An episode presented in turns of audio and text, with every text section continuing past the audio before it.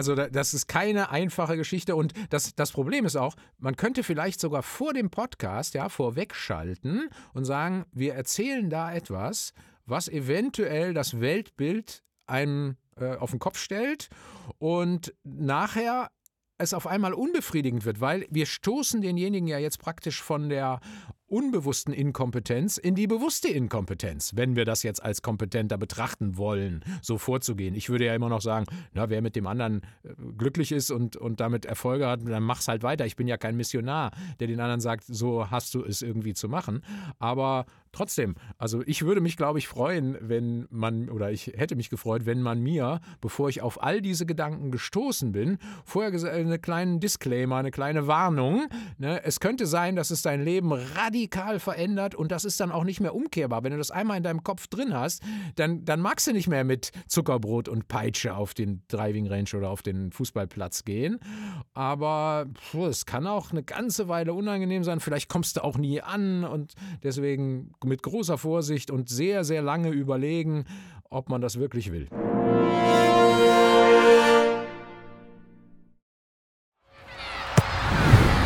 Bereit machen. Gleich geht's los. Moin und herzlich willkommen zur neuen Folge des Kinderfußball-Podcasts. Wir hatten letzte Woche einen wunderbaren Gast und äh, ich hoffe, wir können diese Woche mit einem genauso wunderbaren Gast anknüpfen, denn thematisch passt das sehr, sehr gut. Das hast du sehr gut eingefädelt. Vielen lieben Dank dir und auch, dass du an meiner Seite bist. Ja, hallo. Und äh, ja, wir haben nämlich einen Gast eingeladen, sein Name ist Oliver Heuler. Er ist Nationaltrainer oder war Nationaltrainer äh, im Golf. Er war Teacher of the Year von der PGA, ähm, ist Golflehrer, aber vor allem Autor von 15, unglaublicherweise 15 Fachbüchern und hat in seinem Leben schon über 20 Sportarten intensiv betrieben und äh, passt deswegen, glaube ich, absolut perfekt in unseren Podcast. Hallo Oliver und äh, vielleicht kannst du noch ein, zwei Worte über dich erzählen, denn meine Vorstellungen sind natürlich immer nur sehr an der Oberfläche gekratzt. Wer bist du eigentlich? Ja, hallo ihr beiden. Ich bin eigentlich wahrscheinlich ein ganz ungeeigneter Partner für euch, weil ich habe überhaupt gar keine Fußballerfahrung. Und wenn ich alle Zeiten, die ich Fußball im Fernsehen geguckt habe, zusammenzähle, komme ich so auf ungefähr eine halbe Stunde. Das geht so weit, dass irgendwann mal ein Fußballnationalspieler bei mir zum Golfunterricht vor der Hütte stand und ich natürlich gar keine Ahnung hatte, wer das war. Das wusste ich dann erst nachher, als während der Stunde so ein paar Leute sich Autogramme haben geben lassen für den. Und der zweite Grund, warum ich ein ungeeigneter Gesprächspartner für euch bin, ist, dass ich praktisch keine Kindertraining-Erfahrung mehr habe. Auf meiner Webseite findet sich, dass ich Golfer unterrichte, die 18 Jahre und älter sind. Der Hintergrund ist einfach der, dass ich irgendwann relativ spät entdeckt habe, dass das überhaupt gar nicht mein Talent ist, mit Kindern zu arbeiten, dass ich eher in der Erwachsenenfortbildung habe ich mehr Talente. Eigentlich hast du sonst alles gesagt. Ja, ich mache viele Sportarten und seit 35 Jahren bin ich Golflehrer, das vielleicht noch. Da haben wir auch Glück, dass heute die Folge gar nicht zum Kindergolf gehen soll. Die haben wir nämlich schon aufgezeichnet und die kommt dann wahrscheinlich so im Mai rum, äh, wird die erscheinen. Heute haben wir dich eingeladen, weil wir letzte Woche ein Gespräch hatten, äh, in dem es um Sprache ging und Jan hat es schon angekündigt, du hast einige Bücher geschrieben und das Golfthema steht für mich gar nicht so heute im Vordergrund, sondern das Lehrer, der Lehrerbegriff im Golf, der schon. Mit Lea haben wir letzte Woche gesprochen über Sprache und ich hatte mich dann gefragt, Mensch, müssen wir wenn wir die Sprache nehmen, dort nicht nochmal äh, genau hinschauen und vielleicht eine Ebene tiefer gehen. Also uns fragen, warum stehen wir eigentlich beim Sport mit den Kindern oder ganz allgemein auch mit anderen Menschen. Wir sind ja auch in so einer Vereinskultur, auch immer in einem Spielbetrieb, mit einem Jugendleiter, mit Eltern in Kontakt. Und die Sprache ist ja etwas, was eigentlich nur unser Ausdruck ist. Aber was steht eigentlich dahinter? Und da frage ich mich dann, wie können wir eigentlich die Bedürfnisse der Kinder, der Eltern, mit denen wir zusammenarbeiten, mit denen wir zwei, dreimal die Woche, äh, die wir sehen, die wir am Wochenende sehen, wie können wir uns denen Sachen eigentlich annähern. Und ähm, du hast ein ganz interessantes Buch geschrieben, was mich in einigen Dingen sehr inspiriert hat. Das Buch heißt Vom Sollen zum Sein. Und vielleicht könntest du da mal einsteigen und ein bisschen was darüber erzählen, worum es da geht. Und dann können wir, glaube ich, auch auf unser, auf unser Thema für die heutige Folge ganz schnell Ja, gerne. Ich habe äh, das Podcast mit Lea Wedewart mir angehört und habe danach gedacht, ja, jetzt ist schon der dritte Grund, warum ich kein idealer Interviewpartner für euch bin, weil sie hat eigentlich alles gesagt, was es zu sagen gab. Ich fand das hochinteressant, hat mir eine große Freude gemacht, dazu zu hören. Ich habe natürlich hinter all ihren Worten Marshall Rosenberg gehört, auch wenn der Name nie gefallen ist, aber ich kann mir nicht vorstellen, dass sie nicht gewaltfreie Kommunikation irgendwann mal gelernt hat. Habe das jetzt nicht recherchiert, ob auf ihrer Webseite das auch irgendwo steht. Mit Sicherheit. Ja, und insofern fehlte mir auch gar nicht der Bezug auf die Bedürfnisse, weil die hat sie ja oft genannt.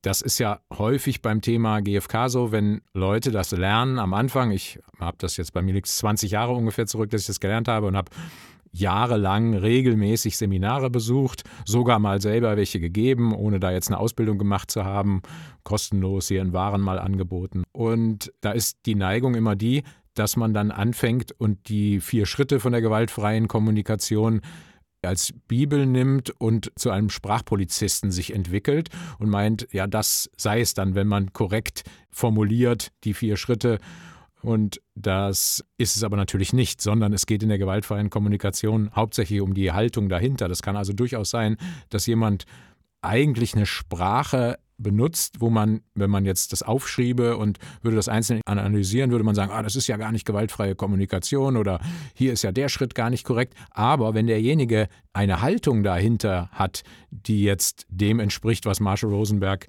gelehrt hat, dann kommt das eventuell viel angenehmer bei dem Gegenüber an und führt viel eher zu einer Verständigung, als wenn derjenige eine Haltung hat, wie ich sie auch hatte in den ersten Jahren der gewaltfreien Kommunikation. Da war das für mich mehr so ein Mittel, um das durchzusetzen, was ich gerne hätte und, und habe das so als Trick angewendet. So ein bisschen, wie ich das manchmal NLP-Leuten unterstelle. So das Motto, ich mache was mit dir, du merkst das gar nicht und nachher machst du genau das, was ich haben will. Und dann hätten meine ganzen Worte völlig GFK-konform sein können und trotzdem war es gar nicht im Geiste der GFK gewesen. Das habe ich aber definitiv bei Lea nicht so gehört, sondern da stand ja immer dahinter, naja, worum geht es denn dem Kind eigentlich? Und dann kann ich die Sprache als Mittel verwenden, das noch schneller, effektiver zu erreichen. Ja.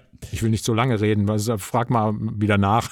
Ja, ja, sonst, genau. Sonst, genau halte ich, hier, sonst halte ich hier einen halbstündigen Monolog.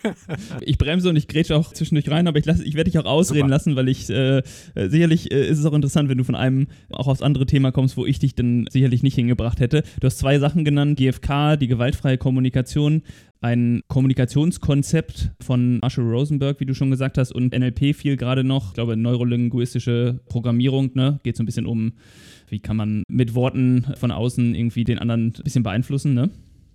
Ja, also das ist jetzt böse unterstellt. Also böse ist natürlich auch Quatsch, sondern es ist einfach eine Unterstellung. Ich bin kein NLP-Experte, aber sagen wir mal so, die Erfahrungen, die ich gemacht habe bei manchen NLP-Seminaren, vielleicht war ich einfach bei ungeeigneten Trainern oder so, ging so in die Richtung, ich manipuliere mein Gegenüber auf eine Art ja. und Weise, dass ich meine Ziele leichter erreichte. Aber das wird dem jetzt nicht gerecht, weil NLP ist ja eine Ansammlung von ganz verschiedenen Einflüssen und viele von den Einflüssen gefallen mir auch und ich glaube, viele sind sogar auch Einflüsse, die bei Marshall Rosenberg mit eingeflossen sind. Also ich will damit keine Kritik grundsätzlich an NLP äußern. Ja, woran ich gerade denken musste, was ich ähm, auch als absolut zentrales Thema sehe, du sprachst gerade davon, dass eine gewisse ähm, Verhaltensänderung mit der Sprache provoziert werden soll. Also ich denke halt gerade im, im Kontext davon, dass man mit einer Gruppe trainiert oder auch mit, äh, mit einzelnen ähm, Menschen, dass man häufig dazu geneigt ist, in unserem Kontext jetzt die Kinder zu einem bestimmten Verhalten zu bringen. Das hatten wir ja auch mit Lea und mir fiel da auch gerade, als du sagtest, ein Buch ein, was ich mal vor ein paar Jahren äh, gelesen hatte, das hieß Never Split the Difference meine ich, das war von einem äh, FBI-Geiselverhandler und ähm, der hatte diesen Begriff taktische Empathie. da ging es quasi nur darum, sein Gegenüber mit Sprache erstmal auf seine Seite zu bringen. Also er hat dann tatsächlich auch, ich glaube, es war ein fließender Übergang dann zwischen taktischer und echter Empathie, aber ich habe mich dann so gefragt, so, wenn wir die Sprache als Manipulationswerkzeug einsetzen, ist das überhaupt in Ordnung? Ja, ist ja immer die Frage, wenn am Ende dann etwas bei rauskommt, wo beide Seiten sagen, wir sind jetzt happy mit dem Ergebnis, warum nicht? Dann habe ich eben einfach nie so Prinzipien und sage, so sollte man oder müsste man reden. Noch nicht mal die gewaltfreie Kommunikation. Also die, die vier Schritte waren für mich auch immer nur Mittel zum Zweck, um Harmonie herzustellen, damit am Ende beide Seiten sagen, das war aus meiner Sicht erfolgreich, ich bin meinen Trieben und Bedürfnissen näher gekommen dadurch. Wunderbar.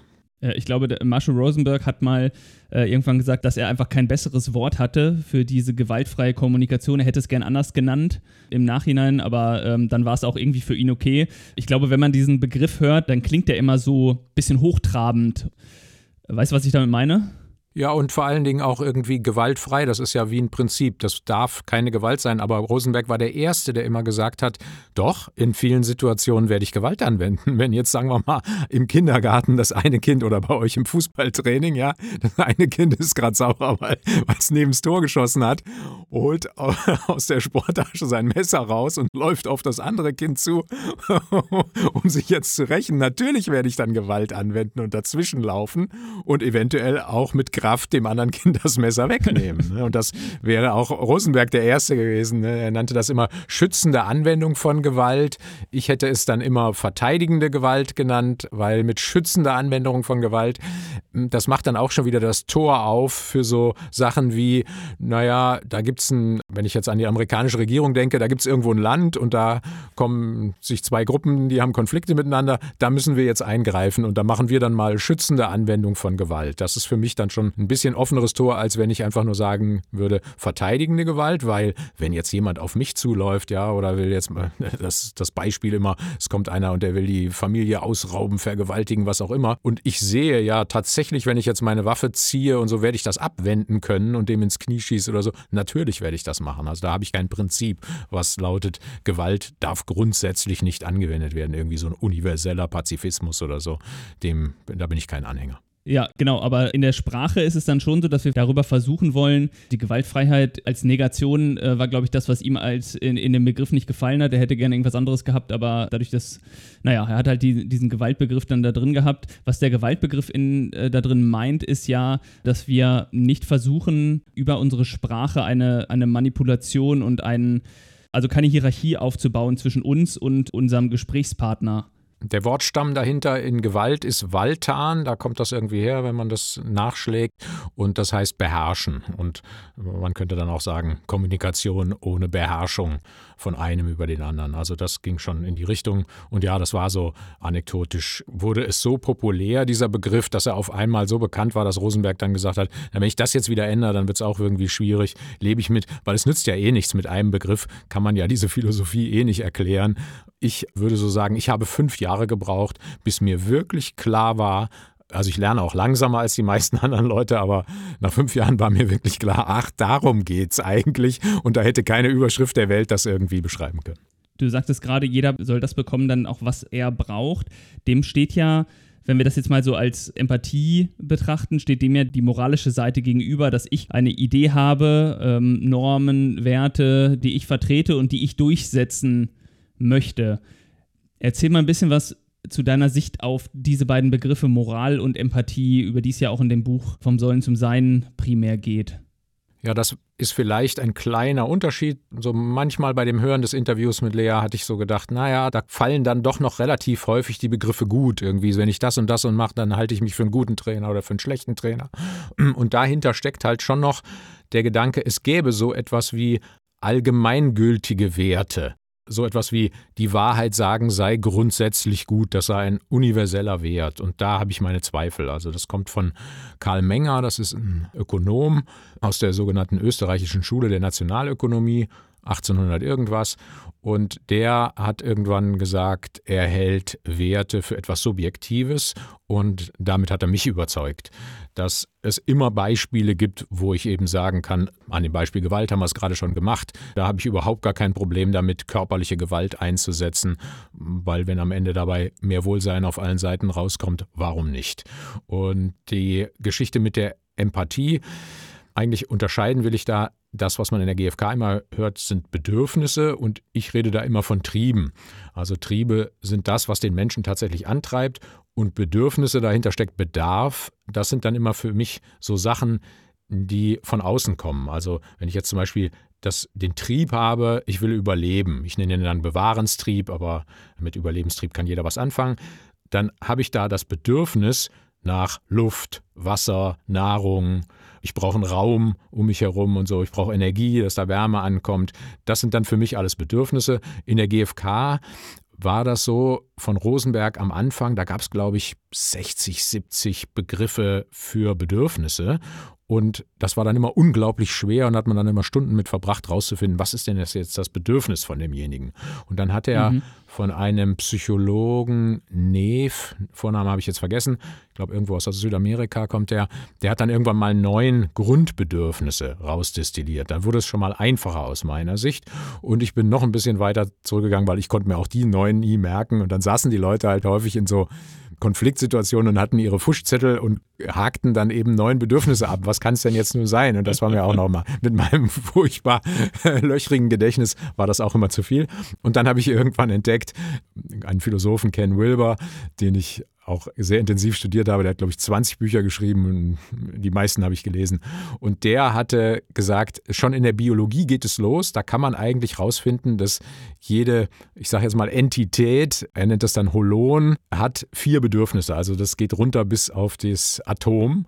Und nicht Bedürfnisse, sondern eben vier Triebe. Und die habe ich dann irgendwann mal für Psychologie angewandt. Und diese vier Triebe sind eben auf der einen Seite vertikal erneuern und bewahren und auf der horizontalen Seite stehen sich also sozusagen gegenüber Individualtrieb und Bindungstrieb. Und da ist dann nicht so, das eine ist besser als das andere oder man braucht so viel davon, sondern jeder hat so eine individuelle Kombination von all diesen vier verschiedenen Trieben. Und dann kann man das natürlich weiter aufschlüsseln und das dann noch genauer beschreiben in dem Bindungstrieb, worum es einem jetzt eigentlich in dem Moment geht. Aber ich komme damit zurecht. Das heißt, ich habe noch nie irgendwie eine Situation gefunden, wo ich mich gefragt habe, was treibt jetzt diesen Menschen an und wäre nicht mit diesen vier Kompassrichtungen irgendwie am Ziel angekommen. Mit den neuen Trieben stelle ich mir witzig vor, wenn ich da jetzt auf dem Fußballplatz stehen würde und ähm, dann hätte ich da jetzt äh, die, die 15 Kinder, die da rumlaufen und jetzt gibt es irgendwie gerade Streit und dann hole ich meinen Zettel raus und gleich erstmal ab und versuche erstmal zu, rauszufinden, ist das jetzt, fehlt da jetzt der Spieltrieb irgendwie oder ähm, äh, ist da jetzt gerade ähm, bei den Nahrungstrieb, der da irgendwie fehlt und ähm, da, ich glaube, das ist auch nicht die praktikabelste Anwendung in dem Moment. Wobei ich auch sagen will, selbst mit meinem Empathiekompass, wenn du vier hast, bist du als Anfänger auch da überfordert und fängst auch erstmal an, jetzt zu überlegen und würdest am liebsten eigentlich sowas wie Pause-Taste haben, ne? dass alles, der ganze Planet friert mal kurz ein und du hast jetzt mal ein, zwei Minuten Zeit drüber nachzudenken, was es eigentlich ist. Und das kommt halt dann mit der Übung, dass du irgendwann gar nicht mehr in Kategorien denkst, sondern du weißt einfach in dem Moment, das ist es. Ich habe da immer so ein ganz anschauliches Beispiel, nämlich meine Frau, die das auch seit 20 Jahren mit mir macht, die einen ganz anderen Hintergrund hat als ich. Also ich habe eher so den Hintergrund, in der Schule hatte ich Mathematik, Physik, Leistungskurse, habe mit 14 Jahren schon meinen Computer in Assembler programmiert, bin also so ein reiner Mathematik-Nerd und habe eigentlich mit Empathie überhaupt gar nichts am Hut. Hätte man mir damals gesagt, ich werde mal ein Buch über Empathie schreiben, hätte ich mich kaputt gelacht. Hätte ich erst mal gefragt, was soll denn das sein? und wofür ist das gut? und ist das für die Leute, die es mit der Logik nicht blicken oder was? so, und meine Frau ist Hebamme von Beruf und grundsätzlich einfach vom Talent her schon empathisch. Und die hat mit mir zusammen vor 20 Jahren angefangen mit der gewaltfreien Kommunikation. Und ich kann immer nur wieder darüber staunen, in welcher Windeseile die genau spürt, was jeder in dem Raum gerade braucht und dann die Worte findet und macht das natürlich nicht mit irgendwelchen Listen oder so. Aber naja, für die, die so langsam lernen wie ich, sind halt Listen nützlich und je kleiner die Listen sind, desto größer die Chance, dass da was bei rauskommt. Aber ich könnte mir vorstellen, dass wir unter uns, äh, unter den Fußballtrainern auch einige Leute haben, die sich denken, Mensch, meine Frau könnte das jetzt vielleicht ein bisschen besser lösen hier gerade, den Konflikt, als, ähm, als ich das vielleicht mit meiner Manipulationskeule jetzt gerade versuche. Ja, klar. So ist es halt. Ne? Dafür hat ja der Mann, ist ja nicht so, dass man jetzt sagen kann, die Frauen sind eigentlich die besseren Menschen oder so, sondern die haben halt da mehr die Talente in der Regel, ne, ist ja auch korrekt zu sagen, weil es gibt ja auch maskuline Frauen, würde ich jetzt einfach mal so formulieren, oder feminine Männer, da ist es dann einfach umgedreht. Aber ja. würde man jetzt eine große Statistik machen, ist natürlich klar, weil es kommt ja daher, die Frau zieht das Kind auf und das ist ja sinnvoll, da zu wissen, was das Kind gerade braucht und das irgendwie zu erahnen. Aber jetzt kann man ja umgekehrt sagen, gut, die Talente, die der Mann hat, da irgendwie mehr dieser Individualtrieb, mehr das logische Denken, das Zielstrebige, auch vor allen Dingen das, das Wettkampforientierte, ne? weil bei dem weiblichen Anteil ist ja eher das Kooperative und das andere ist eher das Wettkampfmäßige, weil es ja auch evolutionär schlau war, ein Geschlecht zu haben, das eher so versucht rauszufinden, ja, wie kann ich diesen Speer noch weiter werfen? Wie kann ich diesen Speer noch genauer werfen? Oder wie kann ich ihn noch so schnitzen, dass er noch weiter fliegt und das Wild erlegt? So, da hat dann natürlich derjenige eher Vorteile. Deswegen, ja, nützlich ist es, wenn derjenige erkennt, so wie ich, ne, als Golflehrer habe ich dann irgendwann erkannt, hm, so ganz ohne Empathie ist gar nicht so einfach. Selbst wenn ich ganz genau weiß, woran es liegt, aber wenn der Schüler vor mir gerade heulend am Boden liegt, dann nützt es ja nichts, genau zu wissen, ja, dein Handgelenk ist zu dorsal. Sondern dann, dann, ist so eine Portion Empathie ganz hilfreich. Genau, und aber äh, was du gerade sagtest, wir haben ja noch eine Folge, die bei uns aussteht, äh, Jan, zum Thema Mädchenfußball. Da finde ich es auch mal interessant, nochmal hinzugucken zu diesem kooperativen und wettkampforientierten, weil ich habe das zumindest bei den weiblichen Torhütern, die ich im, im Laufe der Jahre so trainiert habe, ähm, auch tatsächlich Unterschiede festgestellt in der Herangehensweise im Training, im Gruppentraining zwischen den Jungen und Mädchen. Und da ist ja dann eine gewisse Empathie auch ganz praktisch, wenn man weiß, dass da vielleicht ein bisschen andere Motivationen auch bei den Mädels vielleicht sind, vielleicht in der Gruppe eher gut dazustehen oder sich nicht vielleicht gegenseitig aufzureiben, sondern ähm, eher miteinander versuchen zu verbünden.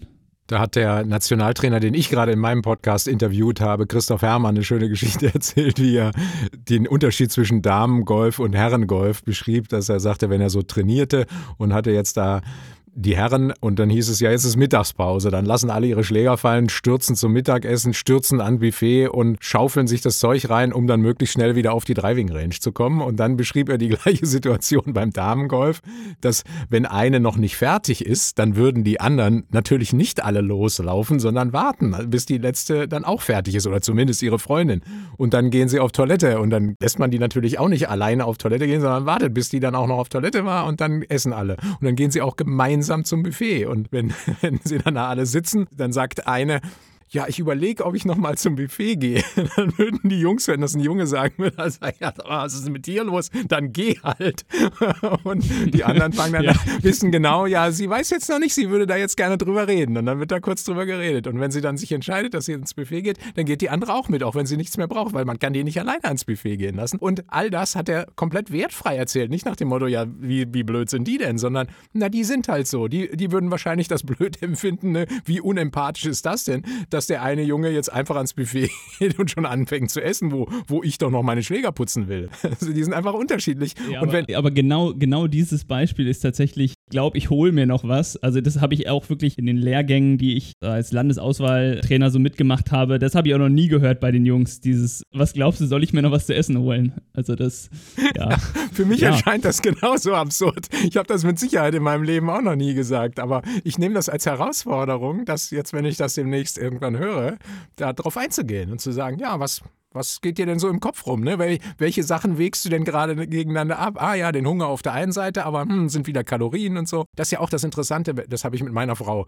hunderte Male durchgemacht, dass der Mann immer den Feuerwehrmann spielen will. Und wenn die Frau jetzt irgendwie ein Problem, irgendetwas sagt, einen Gedanken formuliert, dann denkt der Mann, na, das macht sie, weil sie jetzt keine Lösung hat und deswegen will sie eine von mir. Und dann sage ich, ja, dann mach doch so und gib ihr einen Ratschlag. Und dann sagt die Frau, ja, mein ja. Mann versteht mich nicht. Äh, sie will gar keinen Ratschlag, sie will einfach nur laut darüber nachdenken, vielleicht darf ich auch noch ein bisschen laut drüber nachdenken und dann kommt sie irgendwann zu einem Ergebnis und wunderbar, warum nicht? Ja, da hilft dann als Mann vielleicht doch mal die taktische Empathie und das Thema zu spiegeln, das, äh, wie Lea sagt, das Gefühl zu benennen und es dann gut sein zu lassen in dem Moment. Ja, das mit dem taktisch, äh, da wollte ich eben noch was zu sagen, da, das finde ich gar nicht kritisch, weil es gab ein Motto, den das einer der vielen GFK-Trainer, die ich hatte, immer gesagt hatte: Fake it till you make it. Das heißt, hin und wieder hatte ich noch keine Empathie und habe dann einfach mich nach den GFK-Checklisten gerichtet und gesagt: Okay, ich reagiere jetzt einfach mal so, als hätte ich welche und fake das, also spiele das nur vor und habe das dann hinbekommen und dann auf einmal merkt man, oh, das kommt beim Gegenüber, wenn ich das jetzt nicht völlig ungeschickt schauspielerisch vorgetragen habe, kommt beim Gegenüber das an und dann bin ich nachher in einem Zustand, wo ich sage, ah, wunderbar, das fühlt sich jetzt ganz angenehm an und dann ist es ja nicht dramatisch, dass ich das mal ein paar Momente lang nicht wirklich empfunden habe, sondern einfach mal angewendet habe und gucke, wo geht's hin. Und wenn ich das oft genug mache, dann wird das ja auch zur Gewohnheit und dann ist es irgendwann gar nicht mehr gefaked. Deswegen Fake it till you make it fand ich sehr, sehr nützlich. dieser äh, FBI-Geiselverhandler, äh, der hatte in seinem Buch auch noch eine Geschichte, wo er ähm, die haben da dieses Prinzip der Spiegelung, dass du einfach, wenn du von jemandem irgendwie in einer Verhandlung irgendwas willst, dass du erstmal das, was er gesagt hat, in anderen Worten nochmal wiedergibst. Und ähm, er war irgendwann mit seinem Sohn, glaube ich, auf dem Boot oder so. Und der Sohn sagte dann zu ihm nach einer halben Stunde, sag mal, Papa, merkst du es nicht? Eine halbe Stunde mache ich gerade nichts anderes, als das, was du sagst, in anderen Worten zu wiederholen. Und du findest es total toll. Das ist natürlich auch nicht ganz unkritisch, weil wenn der dann auf so jemanden wie mich stößt, dann könnte der damit Schiffbruch leiden, weil ich glaube, ich würde es relativ schnell erkennen. Also das heißt, ich bin zum Beispiel allergisch gegen die Leute, die gerade aus dem NLP-Kurs kommen und dieses, äh, wie heißt es da, nicht Mirroring, aber gibt es irgendwie auch so einen anderen Spiegeln auf jeden Fall auf Deutsch als Begriff. Und wenn du dann sitzt und schlägst die Beine übereinander, dann hat der gelernt, ja, dann mache ich das auch, weil dann ist der genauso und dann findet er mich toll. Das probiere ich dann aus, ne? ich ahne das schon so und dann mache ich mal extra noch irgendwas und dann sehe ich, der macht das genauso nach. Dann verliert der eher an Glaubwürdigkeit bei ja. mir und macht es sich eher schwerer, dass wir dann es trotzdem noch schaffen, auf einen Nenner zu kommen. Jetzt versuchen wir mal eine kleine Brücke zu bauen und zwar frage ich mich, wenn wir mal in das Thema Lehrer im Sinne von auch Fußballtrainer gehen, ich habe ja in dem Moment, wo ich da mit 15 Kindern auf dem Feld bin oder vielleicht im Torwarttraining mit zwei Kindern auch nur oder wie auch immer, das kann ja auch mal ein Einzelcoaching sein, wie bei dir im Golfunterricht oder das kann auch ein Gruppensetting sein. Aber am Ende geht es ja immer darum, dass ich natürlich nicht nur irgendwie eine schöne Zeit miteinander verbringe, sondern ich möchte ja auch etwas lernen und auch etwas vermitteln. Und das Wie dahinter ist ja die Didaktik. Und meine Frage ist eigentlich, kann Didaktik sinnvoll erst beginnen, wenn ich die Bedürfnisse verstanden habe oder kann ich das auch weil bei einer Gruppe ist das ja schwierig, ne? Erstmal die von allen die Bedürfnisse zu verstehen, dann bin ich ja erstmal einen Monat dran, alle Kinder kennenzulernen, bevor ich überhaupt anfangen kann, mit denen irgendwas zu machen. Also, das ist ein weiterer Grund, warum ich der falsche Interviewpartner bin. Jetzt haben wir, glaube ich, schon vier oder so. Nämlich, ich gebe gar kein Gruppentraining. Das heißt, ich habe irgendwann entdeckt, als Landes- und Nationaltrainer, A, dass Jugend nicht so meine Sache ist. Und dann habe ich irgendwann auch entdeckt mit den Erwachsenen, wenn ich die in Gruppen packe, wird alles so viel schwieriger. Deswegen gebe ich nur noch Einzelunterricht, maximal Ehepaare oder Zweierpersonen, weil es eben so ist, da wird alles schwieriger. Und deswegen habe ich da jetzt auch nicht die irren Tricks, wie man jetzt die große Gruppe da in die Richtung bringt. Bei der Frage Didaktik ist es halt so, klar, wenn ich einen Plan habe, das will ich euch beibringen, hm, dann ist halt schon schwierig. Dann klar, dann kann ich didaktische Tricks anwenden, dass ich die da hinbekomme. Wenn ich aber so von einem Lernmodell ausgehe, was ich bei Lea auch rausgehört habe, dass da nämlich irgendwo ein Bedürfnis, hat sie es eben genannt, ich würde sagen ein Trieb ist, oder ich würde sogar noch weiter zurückgehen und sagen, da ist irgendwo ein Unwohlsein. Ich würde gerne eine Flanke über eine Mauer hinweg zirkeln können und dass der Ball dann da im Tor landet aber ich kann das nicht. So, dann habe ich ein Unwohlsein. Und dann begegne ich dem Trainer mit, Mensch, kannst du mir das nicht irgendwie beibringen? Was, was fehlt mir da? Und dann findet Lernen statt, da brauche ich mir keine Tricks auszudenken. Wohingegen in dem Moment, wo da gar kein Bedarf ist und kein Unwohlsein herrscht, weil der kommt jetzt dahin, die Mutter hat ihn halt abgeladen zum Fußballtraining und die Alternative war Klavier spielen und darauf hat er noch weniger Lust. Dann wird es schwierig. Dann kann ich zwar das Training noch so gestalten, dass es nach außen hin wirkt, als wäre das jetzt didaktisch besonders schlau, aber ich wage zu bezweifeln, ob in der Atmosphäre wirklich Lernen stattfinden kann. Eine Anekdote, die ich auch immer wieder erlebt habe, ist, wenn ich so Stunden hatte, wo ich nachher dachte, Mann, was ist denn hier schiefgelaufen? Also so während der Stunde schon, nichts kommt an, nichts funktioniert, das Klima ist merkwürdig und dann am Ende der Stunde, wenn ich lasse mich nie vorher bezahlen, sondern immer am Ende bezahlen. Und dann hat derjenige einen Gutschein mir gegeben. Und dann wusste ich, naja, der hat halt von seiner Frau oder von seinem Mann einen Gutschein bekommen. Nimm doch mal wieder eine Golfstunde. So, und da fehlte dann eben auch das Unwohlsein. Und andersrum, wenn derjenige sagt, ich nehme die 200 Euro aus meiner Tasche, weil mein Unwohlsein ist so groß, dass das das Unwohlsein, dass da 200 Euro nachher fehlen werden, ist dagegen akzeptabel, dann findet Lernen statt. Ne? Das ist deswegen, das ist so meine Antwort darauf was da der Trick ist. Okay, aber vielleicht heißt es ja, dass ich da auch in eine Richtung gedacht habe, die vielleicht eher mit dem Individualtraining, was wir manchmal auf einer Leistungszentrumsebene sehen, dass es viele Individualtrainer oder mehr Individualtrainer jetzt gibt, die mit den Kindern eins zu eins Sachen üben. Vielleicht kann ich dort auch auf diese Ebene, dass ich wirklich die Bedürfnisse verstehen will, um meine Didaktik dann da einzusetzen. Vielleicht ist das auch eher der Ansatz. Und die andere Geschichte, was wir im Kinderfußball ja machen, ist, dass wir die Kinder eher in Rahmenbedingungen geben. Da gibt es jetzt eine große Kinderfußballreform, wo wir sie jetzt nur noch drei gegen drei spielen lassen und wo ich eigentlich von außen gar nicht mehr viel coache, sondern wo meine Rolle als Trainer und mein Selbstbild als Trainer auch ein ganz anderes ist, nämlich mehr die Spieler zu begleiten, die Spieler auch zu entwickeln, aber nicht insofern, dass ich sie, äh, wir haben ja so Aufkleber, da steht drauf Coach statt Controller. Ich bin nicht derjenige, der den PlayStation-Controller hält und meine Spieler steuern möchte in der Form, dass ich ihnen sage, was sie jetzt tun können. Vielleicht ist das auch so ein bisschen der dass wir das gar nicht auch in einem Gruppenkontext erwarten, sondern vielleicht mehr auch, wir hatten vorhin über diese Triebe im Sinne von Antreiben, also ich finde dieses Wort Antreiben übrigens auch schöner als Triebe, weil irgendwie ist sowas Archaisches drin in dem Wort Triebe, aber der Spieltrieb als solcher, dass wir den fördern und dass man so ein implizites Lernen hat. Vielleicht noch eine Anekdote aus meinem letzten Buch, was ein Roman ist, wo ein Golflehrer so klassischen Golfunterricht gibt und damit scheitert. Und am Ende kommt er auf die Idee, also lernt, weil er in eine kritische Lebenssituation kommt, braucht er dann Psychotherapie und lernt von diesem Therapeuten eben so Ideen, über die wir jetzt gerade sprechen. Und dann kommt er irgendwann auf die Idee, ich könnte ja auch mal ein ganz anderes Jugendtraining anbieten, also so Feriencamps, nämlich als erstes Mal, alles ist freiwillig. Das heißt, sowohl die Teilnahme als auch will derjenige jetzt heute überhaupt 18 Löcher spielen? Oder hat er vielleicht nach drei Löchern keinen Bock mehr und es ist völlig in Ordnung, wenn er nach drei Löchern wieder aufhört? Oder dann gibt es beim Golf immer so diesen Konflikt. Viele Trainer meinen, ja, man müsse kurzes Spiel üben, so patten und annähern. Und die meisten Leute finden das eher langweilig. Die stellen sich lieber auf die Driving Range und hauen den Ball 200 Meter weit. Und dann sagt er eben auch, nee, hier wird nie etwas stattfinden, wo das dann lautet, jetzt wird kurzes Spiel geübt, sondern wenn ihr zwei Wochen hintereinander Lust habt, Drives zu hauen, dann haut ihr eben zwei Wochen lang Drives hintereinander. Oder willst du überhaupt Anweisungen von mir bekommen? Bekommen. Man nimmt das immer so als selbstverständlich, dass jemand kommt, um dann Korrekturen zu bekommen. Aber es kann durchaus sein, also ein Beispiel, was mir einfällt, in meinem Training hatte ich irgendwann Marcel Siem, der ist bekannter Tourspieler dann irgendwann geworden, hatte ein irrsinniges Talent schon als 14-Jähriger, aber war völlig unbelehrbar. Also dem jetzt irgendwie beizubringen, guck mal, so könnte man das noch effizienter machen oder so, wäre völlig an der Sache vorbei gewesen. Und deswegen ist das ja auch in Ordnung. Dem bietet man dann einfach eine Spielwiese für seine Motivation und kann sich mit dazustellen, wenn er Lust hat.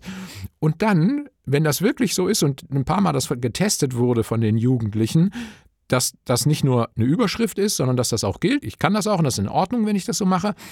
Dann auf einmal stellt sich vielleicht raus, jetzt kommt der eine oder andere und sagt, na, wenn das wirklich freiwillig ist, ne, dann kannst du mir nicht mal zeigen, wie dies und jenes geht. Und bam, da geht dann auf einmal Lernen ab und vielleicht mehr in diesen zehn Minuten, wo der wirklich offen fragt, kannst du mir mal das und das zeigen, als hätte ich ihn gegen seinen Willen belehrt, eine ganze Woche lang. Ja, vielleicht ist das auch wirklich ein interessanter Ansatz, dass man die Kinder ganz bewusst fragt, möchtest du überhaupt Anweisungen bekommen? ja. Auf die Idee bin ich noch nie gekommen. Ganz absurd, ne? Aber das war doch auch bei dem Gespräch mit Lea, dass sie irgendwann sagte, wenn du Spitznamen den Leuten gibst, keine schlechte Idee zu fragen, ist das denn okay, wenn ich dich den kurzen ja. oder den langen nenne? Und sie dann sagte, na, in den allermeisten Fällen kriegst du die Antwort, nee, das ist nicht okay. so, und es könnte durchaus sein, dass du, wenn du das erste Mal fragst, wollt ihr überhaupt Anweisungen haben, dass sie alle sagen nein.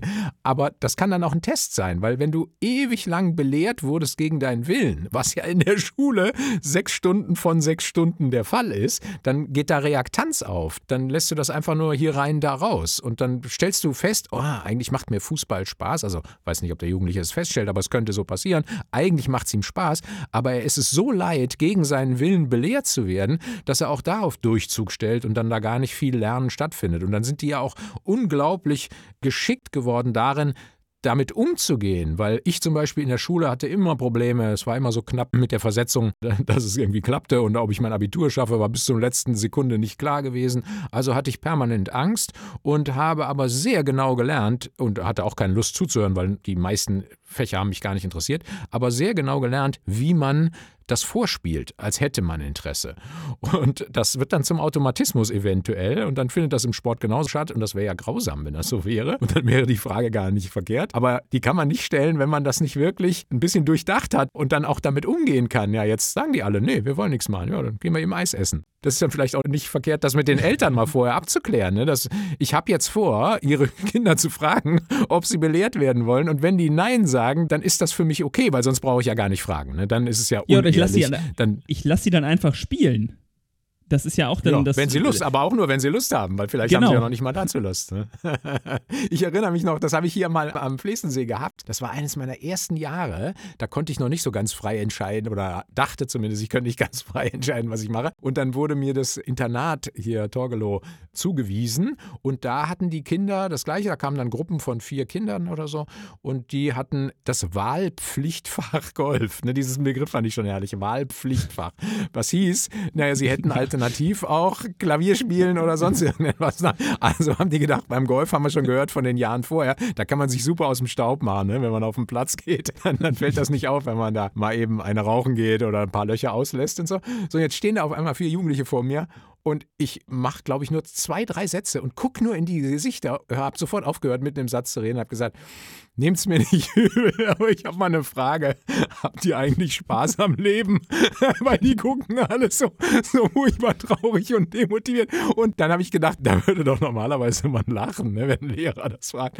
Nix, die gucken mich alle, "Hä, was ist mit dem los? Wie ist denn der drauf? das habe ich genau einmal gemacht. Dann habe ich gesagt, sorry, ich kann das nicht weitermachen. Ich kann nicht diese Jugendlichen unterrichten. Und beim Mannschaftstraining habe ich das gleiche gemacht. Da kam unser Manager auf die Idee und sagte, wir müssen jetzt hier Mannschaftstraining machen. Wir brauchen eine erfolgreiche Mannschaft. Ja, Heuler, Sie können das und so. Und dann habe ich gesagt, damit die nicht alle kommen, weil die zahlen nichts dafür, die Mannschaftsmitglieder. Wenn du da eben im Club ein gewisses Handicap hast, dann kommst du in die Mannschaft und dann kriegst du da dann Klamotten und eben Training. Und dann habe ich gesagt, da weiß ich ja gar nicht, ob die eigenmotiviert kommen. Vielleicht kommen die nur, weil die denken, ja, dann muss man dann. Und dann habe ich gesagt, machen wir doch Folgendes. Meine Stunde kostete, ich glaube damals waren es nur 150 Euro oder sogar nur 150 Mark. Und machen wir doch Folgendes ich will das nicht kostenlos machen. Ich möchte, dass die zumindest 10 Euro dafür zahlen. Und damit mein Manager sicher war, dass ich das nicht zur Bereicherung mache, habe ich gesagt, die 10 Euro spende ich für behinderte Golfer. Und dann war von diesen acht Mannschaftsmitgliedern kam einer, dem es 10 Mark wert war, bei mir Unterricht zu bekommen. Da habe ich gedacht, Gott sei Dank, ne, dass ich die Ja, anderen weißt du, wo nicht unterrichten brauche. Ja. Ja, genau. ja. Da weißt du, wo es um ihre Motivation steht. Ich kann das gar nicht euren Fußballtrainern, Zuhörern wirklich empfehlen. Das ist eine komplett andere Welt. Was dabei alles rauskommen kann, wenn man da mal anfängt, sich mit diesen Gedanken zu beschäftigen. Wo man da dann irgendwann Scheiße, landet. Scheiße, ich glaube, es ist die letzte Episode. Genau. Kinderfu Kinderfußball ist vorbei. Wir haben es wir haben's kaputt gemacht. Es kommt keiner mehr. Na, dann haben wir zumindest irgendwas geschafft. Irgendwann testet man es dann ein paar Mal und dann stellt man fest, ey, Fußball macht ja Spaß. Und dann kommen auch irgendwann Fragen und dann kann in viel kürzerer Zeit viel mehr Lernen passieren. Das merkt man ja auch zum Beispiel in Amerika, gibt es keine Schulpflicht, so wie bei uns, sondern da werden, glaube ich, zwei Millionen Kinder homegeschooled.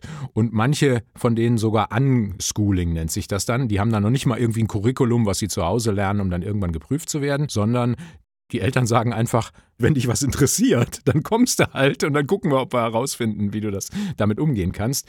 Und da stellt sich heraus, dass die in so unglaublich viel kürzerer Zeit dann ihren Abschluss machen können, wenn sie am Ende dann irgendwann sagen, jetzt will ich doch irgendwie einen Abschluss haben. Oder in Amerika geht das ja auch anders als bei uns. Da braucht man nicht ein Abitur, um studieren zu können, sondern da macht man so einen SAT, Einen Aufnahmetest, Standard ne? Aptitude Ja. Test. Genau. Und dann sagen die Unis folgendes. Also, das habe ich bei mehreren Unis gelesen. Wenn wir zwei Bewerber haben und die schneiden gleich ab und der eine war ein Ungeschoolter oder ein Homeschoolter und der andere ist normal zur Schule gegangen, dann nehmen wir mit Kusshand den, der nicht in der Schule war. Warum?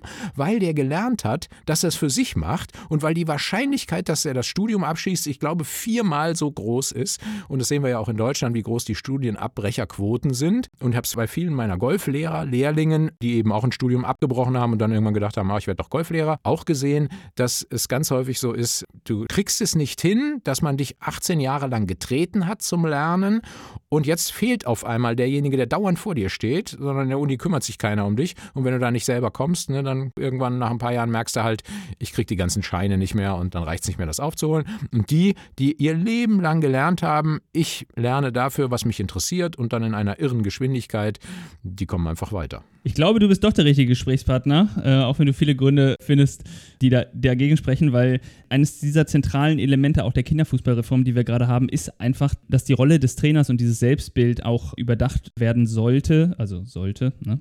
Hm, dass es sich lohnt, darüber nachzudenken. Dass ne? es sich lohnt, darüber nachzudenken, wer ich eigentlich als Trainer bin und wie ich die Kinder, mit denen ich da arbeite, eigentlich begleiten und entwickeln kann. Und wenn wir jetzt davon sprechen, dass das Lernen an sich und dass das Fußballspielen an sich oder was auch immer man für einen Sport macht, das ist ja völlig egal. Wir hatten ja auch andere Sportarten schon als Blick über den Tellerrand zu Gast. Also wir sagen, es ist eigentlich egal, Hauptsache ihr habt da Spaß dran und wir wollen da so ein bisschen drüber informieren. Am Ende geht es ja darum, dass die Kinder eine gewisse Begeisterung haben und dann, wie du schon gerade sagtest, von sich aus diese Eigenmotivation aufbringen, etwas zu lernen. Jetzt ist ja Lernen was, was in verschiedenen Lernstufen auch funktioniert. Ich glaube, du hast es bei dir unterteilt in vier Stufen. Was durchläuft man, was die eigene Leistung betrifft und die Zeit, in der man etwas lernt? Wo fange ich an, bei welcher Stufe und wo komme ich mal hin, was so das Erlernen von neuen Fertigkeiten betrifft? Also ich glaube, in dem äh, letzten Buch habe ich da gar nicht drüber gesprochen. Vielleicht meinst du noch das, was ich in Jenseits der Scores mal erklärt habe mit den vier Stadien der Bewusstheit. Das kann sein, genau, ja. Ah, okay, genau. Ja. Das ist eigentlich etwas, das habe ich vor 20 Jahren in dem Buch geschrieben. Das würde ich jetzt gar nicht mehr reinschreiben. Das kommt Okay. übrigens auch aus NLP. Daran ist nichts falsch, dass ich also anfange, wenn ich jetzt irgendetwas mache, dass ich da erstmal unbewusst inkompetent bin, weil ich denke da halt gar nicht drüber nach und es klappt noch nicht. Und dann kommt der Trainer und sagt jetzt, "Hm, guck mal, das kannst du so und so machen. Und dann werde ich dummerweise erstmal bewusst inkompetent. Dann wird mir erstmal klar, was ich verkehrt mache. Ein Beispiel wäre jetzt, sagen wir mal, jemand würde sich dieses Podcast hier anhören und der würde unsere Sprache analysieren und dann würde der feststellen, na, der Heuler, der sagt ja immer, äh, zwischendurch beim Nachdenken. Und ich, mir war das vorher gar nicht klar und da habe ich halt so frei geredet, wie ich jetzt eben rede. Und jetzt sagt er mir das und dann stelle ich fest, oh shit, das sage ich ja wirklich dauernd. Und dann wird mein nächstes Podcast wahrscheinlich nicht angenehmer zum Zuhören, sondern ich denke jetzt dauernd drüber nach und jedes Mal, wenn ich es dann gesagt habe, mein äh, dann fällt es mir aus und dann bringt es mich wieder raus aus dem Denken. Und dann kommt irgendwann der Punkt, wo ich das bewusst hinbekomme. Wenn ich mir also dann einen fetten Zettel hier hinklebe und da schreibe ich groß äh drauf, dann kann ich manchmal das schon vermeiden, bevor es kommt. Und dann muss ich aber immer noch drüber nachdenken. Und dann kommt irgendwann die vierte Stufe, wo ich den Zettel nicht mehr brauche, weil ich das so oft vermieden habe, dass es schon verinnerlicht wurde. Und dann bin ich unbewusst kompetent. Das wäre die vierte Stufe. Die Zeit, die es dafür braucht, ist eigentlich die längste Zeit. Das war wahrscheinlich das, worauf du hinaus wolltest. Aber ich hätte noch eine interessantere Anmerkung zu dem, wo wir vorher waren. Nämlich, wenn ich mir jetzt euren Fußballtrainer vorstelle, der euer Podcast anhört und was kann er jetzt aus diesem Gespräch hier rausziehen, auch im Hinblick auf das, was ihr vorher mit Lea besprochen habt. Da war dann eure letzte Frage, glaube ich, ja, aber wie können wir denn jetzt die Kinder motivieren? Ne? Und, und überhaupt steht das ja eigentlich immer in den Augen, wenn, auch wenn ich Trainerfortbildungen mache von diesen ganzen Trainern, ja, wie können wir die jetzt motivieren? Und dann finde ich einen genialen Spruch von Reinhard Sprenger, versucht es gar nicht, versucht Demotivation zu vermeiden. da, habt ihr schon, da habt ihr schon ganz viel erreicht, indem man eben nicht mit Belohnungen und Lob und so weiter bearbeitet, also steuern nach dem Motto, wenn ich ihn jetzt dafür viel lobe, dann wird er irgendwann so und so, sondern wenn ich das einfach nur sein lasse und die vorhandene Motivation nicht zerstöre, dann habe ich ja schon ganz viel erreicht. Und das wäre auch so mein, wenn man mich jetzt verpflichten würde, Kinderfußballtraining zu machen, dann würde ich gar nicht dahin gehen mit dem Gedanken, na, wie optimiere ich oder wie maximiere ich die Wahrscheinlichkeit, dass da nachher ein paar Star-Fußballspieler bei rauskommen, weil die geht ja sowieso gegen Null. Das ist ja so unglaublich schwierig mittlerweile beim Fußball ganz nach vorne zu kommen. Da musst du ja schon genetisch, muss da alles super laufen, die Familie, alles muss perfekt sein und dann hast du eine kleine Chance, dass da irgendwas bei rauskommt. Das heißt, 99,9 Prozent dieser Jugendlichen, die da bei mir rumlaufen, haben sowieso keine Chance, werden da nie hinkommen. Und dann ist die Frage, na, soll ich denn, um dieses eine Promille da noch zu optimieren, mein Training so und so gestalten? Oder frage ich mich nicht, wie mache ich das eigentlich zu einer angenehmen Erfahrung für die anderen 99,99 Prozent? Die werden nämlich ihr ganzes Leben lang daran zurückdenken, wenn die da einen Trainer hatten, der ihnen anders begegnet ist als diese ganzen Lehrer und der ihr Leben bereichert hat. Also ich erinnere mich eben, wie wahrscheinlich jeder andere auch, an den ein oder anderen Trainer oder Lehrer in der Schulzeit, der es irgendwie anders gemacht hat, der irgendwie was bei einem entfacht hat, wo man immer wieder dran denkt, dann vielleicht sogar dran denkt, ah, so möchte ich das auch irgendwann mal machen. Das wäre eher mein Anliegen. Und wenn ich das habe, dann bin ich ja schon mal viel entspannter und neige gar nicht so sehr in diese ganzen Fallen reinzutreten, in die man treten kann, wenn man da wahnsinnig ehrgeizig wird. Obwohl du ein angeblich nicht guter Gast bist, hast du tatsächlich, glaube ich, die Essenz der neuen Reform der Fußballrevolution für den Kinderfußball perfekt wiedergegeben. Das freut mich total, dass da bei euch solche Bestrebungen sind, weil natürlich blickt man als Golftrainer herablassend auf den Fußballsport. Völlig zu Unrecht ja, natürlich. Aber es freut mich total, das zu hören. Und auch äh, als ich gehört habe, Mann, ihr habt so einen Gast da wie Lea und die vertritt da solche Thesen, die ja nur wirklich nicht üblich sind, wenn man jetzt irgendwie andere. Aber wunderbar. Ich hatte gerade heute auch jemanden, der war Tennis-Bundesligaspieler und ist irgendwie ganz großes Engagement, Vorstand in einem Bundesliga-Verein oder so, ich weiß gar nicht welcher. Und der hat mir auch so ein bisschen über Fußball erzählt. Und da habe ich auch so rausgehört, ja, da wird das eine oder andere doch anders gemacht, als man das vor 20 Jahren. Da habe ich immer noch so im Kopf, wie die beim Fußball im Endengang einmal um den Platz liefen. Und der Trainer stand in der Mitte und schoss immer mit dem Fußball auf die, die nicht schnell genug im Endengang um den Platz herum. Und, und wer dann nicht getroffen wurde, obwohl er das Falsche gemacht hat, musste dann halt eben nochmal eine extra Runde laufen und so. Und das habe ich halt immer noch irgendwie im Kopf. Es ist natürlich wahrscheinlich auch völlig verkehrt. Und wahrscheinlich ist es auch umgekehrt genauso, dass der ein oder andere Fußballtrainer, der mal eine Golfstunde genommen hat, auch die Hände über dem Kopf zusammenschlägt und gesagt, was hat der denn da für Methoden drauf? Das funktioniert ja alles gar nicht. Ja, deswegen wollen wir ja die Welten näher zusammenbringen in äh, ja, unserem Podcast toll. und auch sportübergreifend den Tellerrand erweitern, dass wir alle kleineren Tellerrahmen haben und mehr andere Teller sehen. Freut mich total. Ähm, wie ist denn das? Du sagtest jetzt gerade in Erinnerung an einen Lehrer, wo du jetzt sagen würdest, Mensch, der hat die Sachen anders gemacht. Würdest du sagen, da war auch eine andere Bindung in gewisser Weise und ist das wichtig fürs Lernen, dass es eine, äh, eine Bindung gibt zwischen dem Trainer und dem Schüler? Ja, es gibt doch diesen bekannten Satz von war es Sokrates oder ich weiß nicht, einer der alten Griechen, wahrscheinlich sowieso verkehrt, dass man es ihm zuweist, aber die Geschichte gefällt mir. Der hat dann irgendwann mal einen Schüler gefragt, Mensch, alle, wir haben hier so einen Spaß, wir lernen so viel und so, aber dieser eine Schüler da, der Michael, der, der lernt ja gar nichts. Wieso lernt er denn eigentlich nichts? Und dann sagt der Sokrates oder wer auch immer es war, der liebt mich nicht.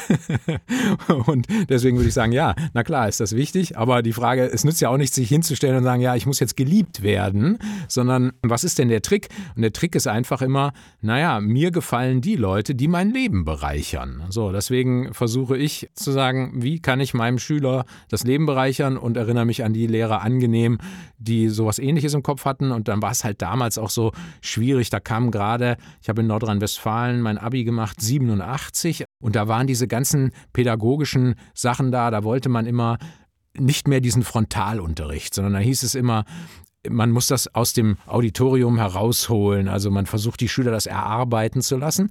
Aber das, vom Prinzip ist die Idee ja nicht so verkehrt. Aber trotzdem gab es natürlich weiter diesen Lehrplan, was geschafft werden muss. Und dann war der typische Unterricht bei uns immer der gleiche. Im ersten halben Jahr versuchte dieser Lehrer das so alles immer zu erarbeiten, hat dann aber nach einem halben Jahr festgestellt, okay, wir haben in diesem halben Jahr nur ein Viertel des Lehrstoffs geschafft. Und dann wurde im zweiten Halbjahr in dreifacher Geschwindigkeit unterrichtet, volle Granate, Frontalunterricht. Das war, das war genau genau so.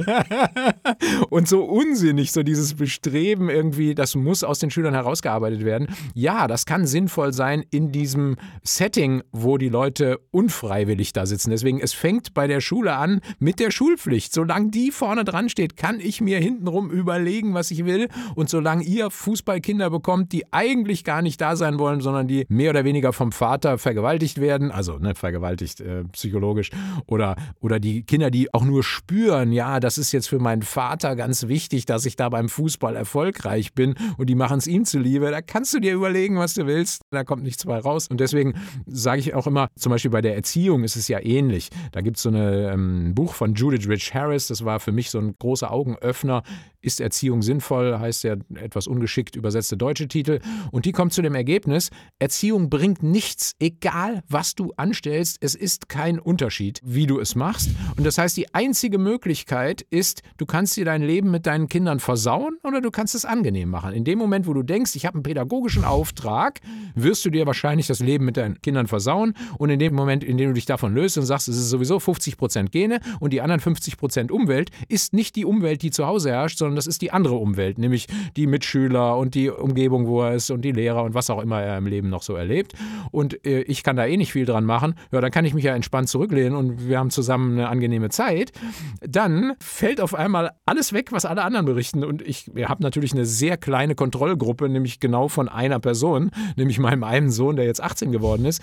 Aber kann eben sagen, es ist so gelaufen. Da gab es keine Pubertätsphase, wo man irgendwie gesagt hätte, trotz und wir hätten nicht mehr miteinander reden können oder wir hätten uns angeschrien oder so. Ist alles ausgefallen, weil wogegen hätte er rebellieren sollen? Es gab 18 Jahre lang keine einzige Verpflichtung. Er hat nichts vorgeschrieben bekommen nach dem Motto, du ziehst jetzt das an, du isst jetzt das, du isst auf, du räumst dein Zimmer auf, kommst dann und dann nach Hause oder so. Oder diese Getränke darfst du nicht trinken. Ne? Gab es alles nicht und deswegen gab es keine Rebellion und deswegen blicke ich jetzt auf eine 18-jährige Zeit zurück, wo ich sage, total angenehm, ne? wunderbar. Aber dem, dem Ganzen liegt ja auch diese Freiwilligkeitspräambel zugrunde, dass das Nein immer eine Option ist und dass man mit Bitten agiert statt Forderungen, oder?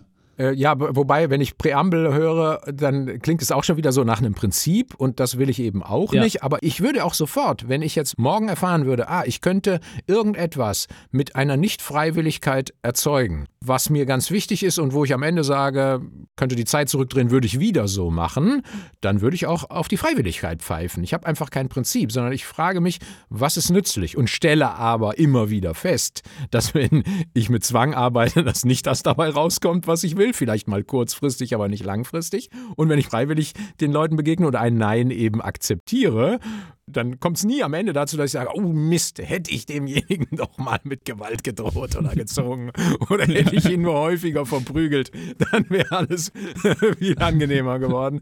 Habe ich noch nicht gemacht, die Erfahrung, aber schließe es ja nicht aus, dass es irgendwann passiert. Genau, Lea hat ja auch dieses Beispiel, dass sie sagte, Mensch, wenn du das Kind, was gerade vielleicht irgendwie andere Themen von zu Hause mitbringt oder so, wenn du es einfach fragst, möchtest du jetzt Fußball spielen oder nicht und es sagt dann einfach nein, dann gehört das halt dazu und dann ist es völlig in Ordnung, dass sich das Kind dann nach draußen setzt und zuguckt. Aber damit musst du dann auch in gewisser Weise erleben können. Aber das heißt ja als Trainer auch, das, was ich mir da vorgenommen habe, kann ich vielleicht gar nicht so in der Trainingsstunde so durchziehen. Ne? Ja, auf jeden Fall vorher klären mit allen Beteiligten, mit den Verantwortlichen im Vorstand, mit den Eltern, natürlich auch mit den Kindern, bevor man da so von heute, ach, ich habe jetzt da einen Podcast gehört, das hat mich total motiviert. heute wird alles anders. Äh, da kann man sich, glaube ich, auf schöne Überraschungen gefasst machen.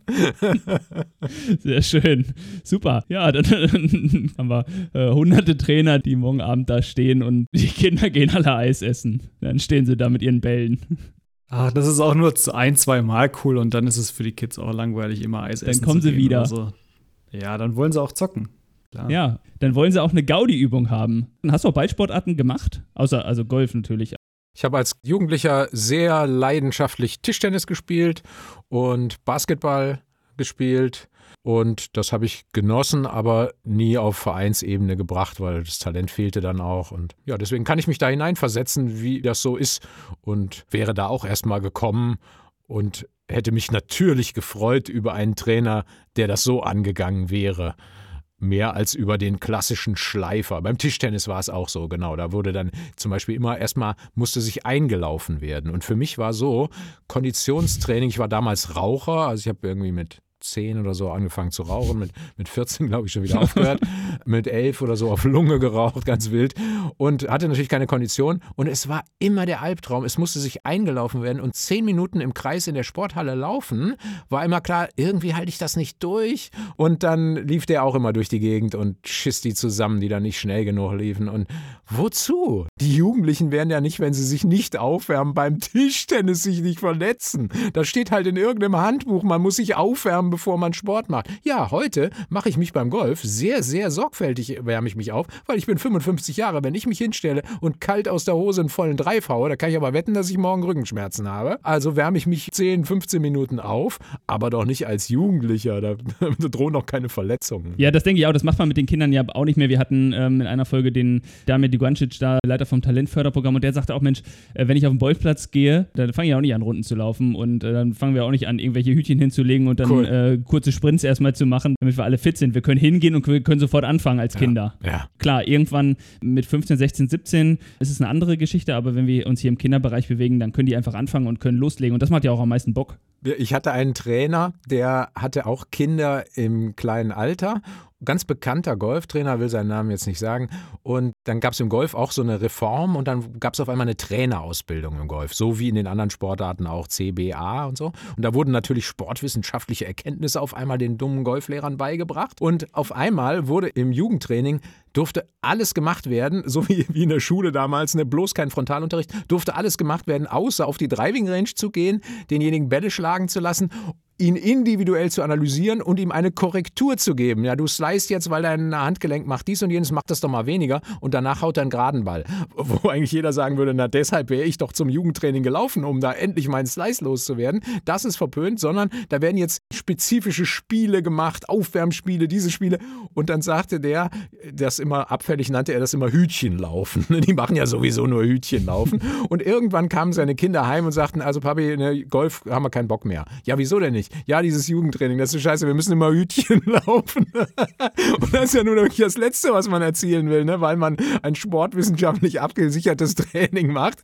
Bleiben sie alle zu Hause und sagen, dann gehen wir doch lieber auf den Bolzplatz. Da ist ja auch wirklich was dran. Wir sagen ja auch immer im Fußball, früher war es ja ein bisschen, äh, wenn diese Bolzplatzkultur die Kinder nachmittags auf die Sportplätze getrieben hat und sie untereinander hat einfach frei spielen lassen dann sind wir heute in einem Bereich, wo Sport ja vor allem institutionell stattfindet. Also, dass die Kinder draußen sich jeden Nachmittag treffen und Sport machen, sehen wir nicht mehr so viel, weil es auch viele Freizeitkonkurrenzangebote gibt.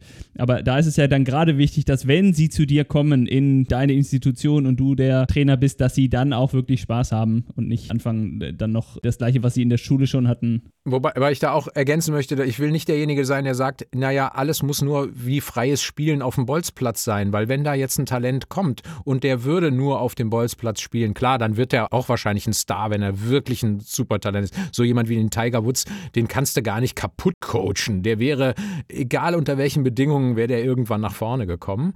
Aber wenn ich jetzt der Fußballtrainer bin und jetzt kommt da der ein oder andere vom Bolzplatz und der hat richtig Talent und das ist vielleicht auch noch jemand, der sagt, na, ich bin so von der Motivation gestrickt wie ein Tiger Woods, der auch schon als 14-Jähriger mit Sicherheit den Trainer gefragt hat, ja, wie kriege ich denn diesen Ball aus dem Bunker noch ein bisschen höher raus und noch ein bisschen verlässlicher raus, dann das zu verweigern, was heute im Golftraining auch oft passiert, weil es eben verpönt ist, Individualkorrekturen zu geben, die dann danach wirken wie Frontalunterricht oder wie Einzelunterricht mit dem typischen erwachsenen Einzelschüler, das dann nur deshalb nicht zu machen, weil das jetzt nicht mehr en vogue ist, sondern jetzt machen wir nur noch Spiele, finde ich dann genauso verkehrt. Wenn ich den bei mir im Training habe und der sagt, hey, wie kriege ich denn den Freistoß um die Ecke gezirkelt? Was, ich habe jetzt gerade gehört, die fangen an im Fußball mit einem Trackman ja. zu trainieren, wo sie genau sehen, wie viel Spin kriegt der Ball und so. Ja, Wahnsinn. Ne? Der, der dafür offen ist, ja. den kann man doch damit zu einem noch erfolgreicheren Fußballer machen. Für alle, die sich jetzt fragen, was ein Trackman ist, Tim und ich wissen das natürlich, weil wir die in der Zukunft erscheinende Folge mit Björn Duda hm. schon aufgenommen haben und da auch ausführlich ausführlich über cool. den Trackman sprechen werden.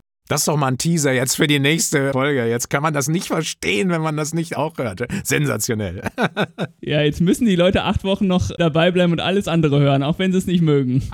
genau, noch nicht mal die Folge verraten, wo es passieren wird. Wir haben es irgendwo versteckt in irgendeiner anderen Folge. sehr, sehr schön. Ich frage immer noch nach einer Gaudi-Übung. Ich weiß nicht, ob du eine hast. Wenn du keine hast, sagst du einfach, hab keine. Im Fußball, wenn wir die Kinder haben, vielleicht manchmal zum Aufwärmen am Ende der Stunde ein bisschen frei von diesen pädagogisch-didaktischen Grundsätzen. Einfach irgendwas, was Spaß macht. Fällt dir was ein, was gut, jetzt hast du kein Mannschaftstraining und so gemacht, aber vielleicht hast du ja trotzdem irgendwas, wo du sagst, Mensch, das hat immer Bock gemacht und gute Laune am Ende von so einer Trainingseinheit, auch in deinen Sportarten, die du irgendwie gemacht hast. Vielleicht hast du ja auch mal irgendwas in der Gruppe gemacht. Das wäre eine Frage, die hättest du mir vorher schicken können und dann hätte ich da vielleicht drei Wochen drüber nachgedacht und dann wäre mir vielleicht was eingefallen, so jetzt einfach da was aus der Nase zu ziehen. Schaffe ich nicht, weil es nicht mein Thema. Oft kommt immer so am Ende, erzähl doch mal die lustigste Geschichte. Vielleicht kann ich die damit ersetzen, die ich erlebt habe als Trainer. Meine lustigste Geschichte war folgende und zwar ein Platzreifekurs bei uns in Donaueschingen stattgefunden und da mussten immer acht Leute gleichzeitig geschult werden, was viel zu groß ist, die Gruppe. Und dann habe ich immer gesagt, das kann nicht sinnvoll sein, mit denen vier Tage auf der Driving Range zu stehen und dann am letzten Tag gehen wir endlich auf den Platz. Also bin ich mit denen schon am ersten Nachmittag auf den Platz gegangen, in dem Wissen, die sind noch völlig überfordert, aber dann sehen die wenigstens mal, wie Golf in der Praxis abläuft. Und da waren die ersten beiden Löcher ein schweres oder ein langes Paar 5 und noch ein schweres Paar 4. Und das hat mit acht Leuten drei Stunden gedauert, zwei Löcher zu spielen. Und dann stand irgendwann nach dieser Nachmittagseinheit um 18 Uhr, standen wir am zweiten Grün. Und dann sage ich, so, wir sind fertig, wir sehen uns morgen. Und dann sagt eine Dame, äh, Moment, wir sind schon fertig? Wie spät ist denn? Ich sage, ja, 18 Uhr. Ach was, äh, wie viele Löcher haben wir denn gespielt? Ich sage, ja, zwei. Gucken Sie nochmal, das war die Eins, ne? Und da die zwei. Und jetzt, dann guckt sie nochmal auf die Uhr und sagt, sagen Sie mal, wie viele Löcher hat denn so ein Golfplatz? Ich sage 18, überall auf der ganzen Welt, immer gleich. Guckt sie wieder auf die Uhr, überlegt und sagt, Sagen Sie mal, gibt es denn da auch Übernachtungsmöglichkeiten auf dem Platz? Ja, aber, ja. Das ist meine lustigste Golfgeschichte, die hilft euch jetzt nichts, aber dann hat der Zuhörer vielleicht was zum Schmunzeln. Das finde ich geil, ja. Sehr schön. Jan, du darfst noch. Ich Äh, traue mich gar nicht zu fragen. Oliver, wenn du an unsere Zuhörerinnen und Zuhörer denkst, und das sind äh, in der Regel, oder was heißt in der Regel, aber ganz häufig sind es auch so Elterntrainer, ne, wo die eigenen Kids irgendwie in der Mannschaft spielen, die sich jetzt frisch motiviert da als Trainer zur Verfügung stellen in dem Verein, die da Bock drauf haben und ähm, da die kleinen Kids coachen wollen. Was würdest du sagen, ist für dich persönlich so eine, so eine gute Maxime, irgendwie ein schönes Credo, was du denjenigen gerne mit auf den Weg geben möchtest, was, was Trainer sein bedeutet?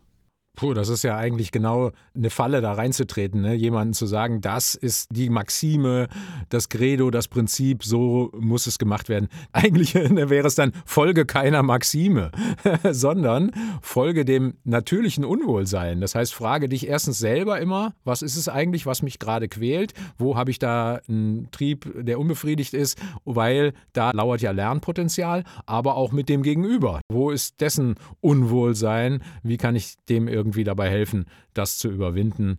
Wenn ein Prinzip, dann löse dich von allen Prinzipien. Das klingt doch perfekt. sehr, sehr gut. Vielen lieben Dank dir, Oliver. Vielen lieben Dank dir, Tim. Möchtest du noch was sagen, Tim? Du Nee, ich, äh, ich ich muss die ganze Zeit darüber nachdenken, ob ich jetzt den Kindern, äh, ob ich sie jetzt wirklich frage, ob, ob sie Anweisungen möchten oder nicht.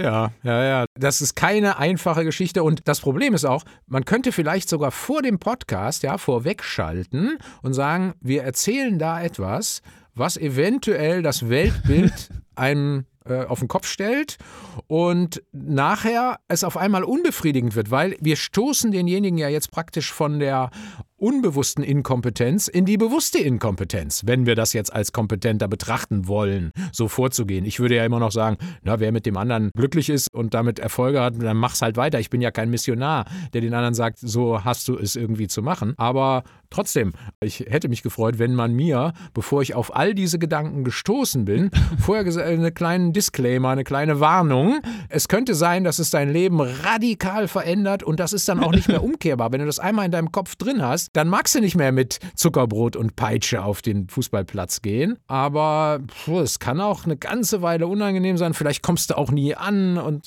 deswegen mit großer Vorsicht und sehr, sehr lange Ja, das macht überlegen, doch Mut. Ob man Ich das glaube, wirklich wir, will. wir nehmen genau diesen Abschnitt und Jan, du setzt ihn vorweg mit so einem Warnungsjingle. Dann lassen wir den am Ende jetzt auch Die noch Idee drin. gefällt mir. Und dann, ähm, dann sagen wir noch, dass das eine verstörende Stunde werden könnte. Ganz genau. Das ist dann auch der Teaser für Social Media. Das wird eine verstörende Stunde. Da kann Schaltet ein. keiner nachher sagen, er hätte von nichts gewusst. genau. Die Zerstörung des Kinderfußballs. Äh, Oliver, vielen, vielen Dank für deine Zeit. War aufschlussreich und auch lustig. Ciao, ciao. Ciao. Angenehmen Tag, Gruß am Gatten.